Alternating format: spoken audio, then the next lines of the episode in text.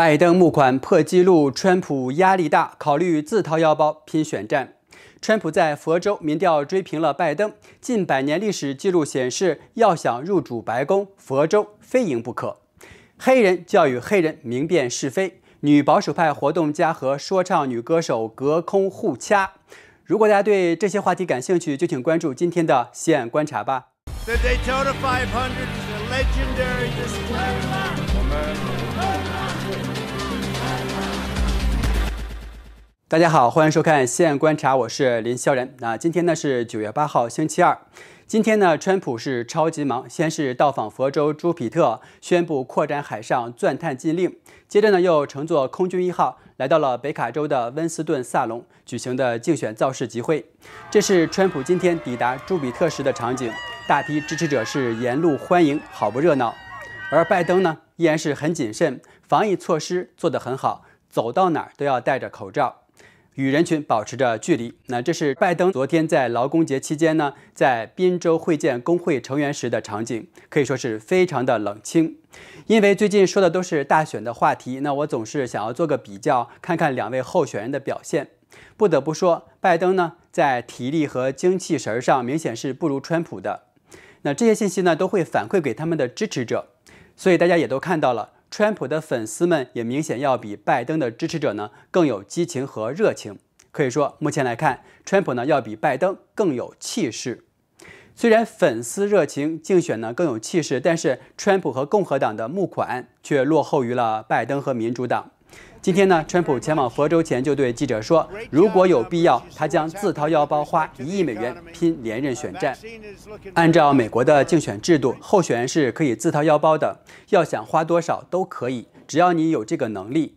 二零一六年大选呢，川普就为自己的竞选活动捐了六千六百万美元。但是我看到有报道说，对于一位现任总统来说，将自己的钱投到第二任期的竞选当中，这在美国历史上呢还是没有潜力的。川普为啥要自掏腰包呢？按照他在推特发文的解释，今年呢受疫情的影响，他的竞选团队呢不得不多花费很多钱来打击那些关于他在处理武汉肺炎病毒爆发时的所谓虚假报道。也就是说，他要把很多钱呢花在对抗假新闻上面。财务报告显示，为了川普的连任活动，那包括共和党全国委员会在内呢，迄今为止已经花费超过了八亿美元。而拜登方面呢，截止七月的花费大约是四点一四亿美元。但是拜登和民主党全国委员会在八月份呢，筹集到了三点六五亿美元，这个数字是史无前例的，打破了此前奥巴马在二零零八年所创造的一点九三亿美元的单月记录。而七月底前，拜登阵营呢还剩两点九四亿美元，比川普方面是少了大约六百万。直到现在呢，川普和共和党还没有公布他们八月份的募款数字，只说上个月在共和党大会结束之后呢，共筹集了七千六百万美元。不过从川普今天的表态来看呢，他或许已经预见到了拜登方面的募款呢已经超过自己了，所以呢才计划拿出一亿美元来和他拼一拼。我看到有分析说。今年的美国大选或许会成为美国历史上最昂贵的一次选战，拿出一亿来啊，对川普来说呢，其实可能不算什么。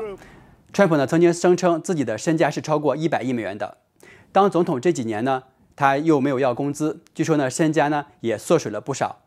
福布斯二零一八年全球富豪榜单显示，当时川普的身家呢大约是三十一亿美元。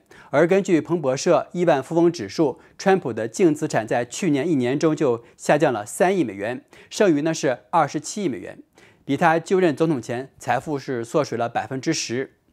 这可能就是他选择从政的代价吧。不过呢，对于川普来说，财富或许并不重要，他在乎的是一定要拿下今年的大选。他最近呢多次就说过，今天的大选呢对美国来说是太重要了，将决定着美国未来的强劲方向。是坚守传统和立国理念呢，还是让极端左倾分子把美国带往社会主义方向？美国人不能输，必须要赢得选举，必须要赢得大选。当然不是说谁钱多哈谁就能够赢得大选，但是可用的资金越多，当然是越好了。二零一六年大选。政治素人出身的川普呢，对阵政坛的老将前第一夫人和前国务卿希拉里。从竞选经费来看呢，川普竞选委员会所获得的个人募款呢，大约是两点四七亿美元，而希拉里呢，则获得了四点九七亿美元。希拉里几乎是比川普呢高出了一倍。根据美国媒体的估计呢，再加上这个本党竞选委员会所捐款和这个超级政治行动委员会的资金的助阵，当年大选啊，希拉里最终是竞选经费开销达到了这个十三亿美元，而川普阵营呢则为七点九五亿美元。但是结果大家都看到了哈，尽管川普在募款上落后不少，但是呢，川普笑到了最后，希拉里呢是很不甘心的认输了。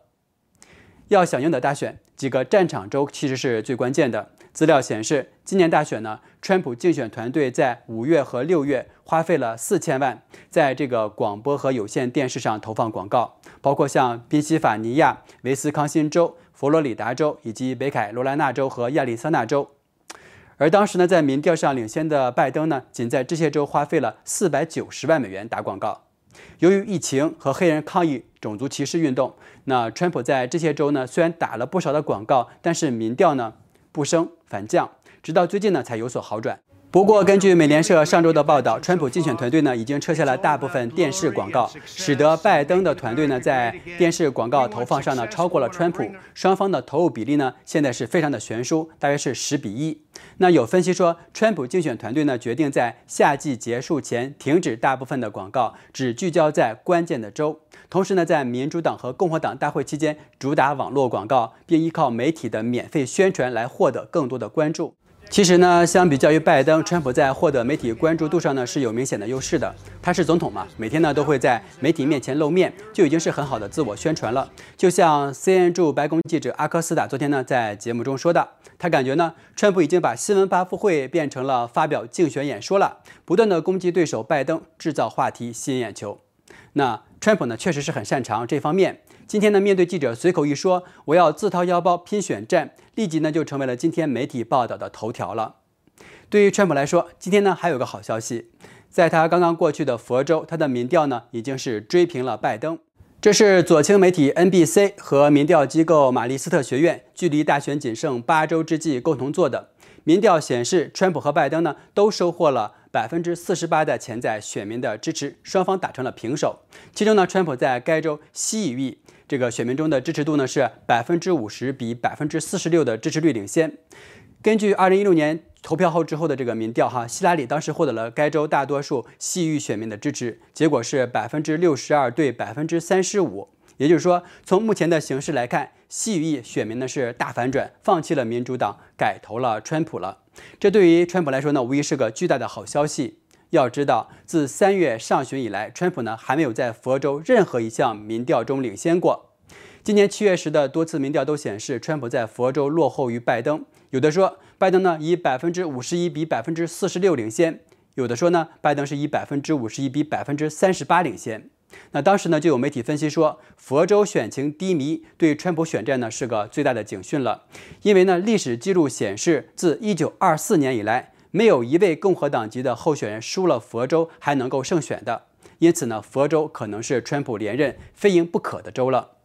民调机构马利斯特学院的这个主任。米林戈夫呢，在最新民调出炉之后呢，就表示，佛州二十九张选举人票对选战影响非常重大。如果川普输掉佛州，游戏就结束了；而如果川普赢了的话呢，要想成功赢得两百七十张选举人票，还得看密西根州、宾州和威斯康星州等剩下的战场州的情况了。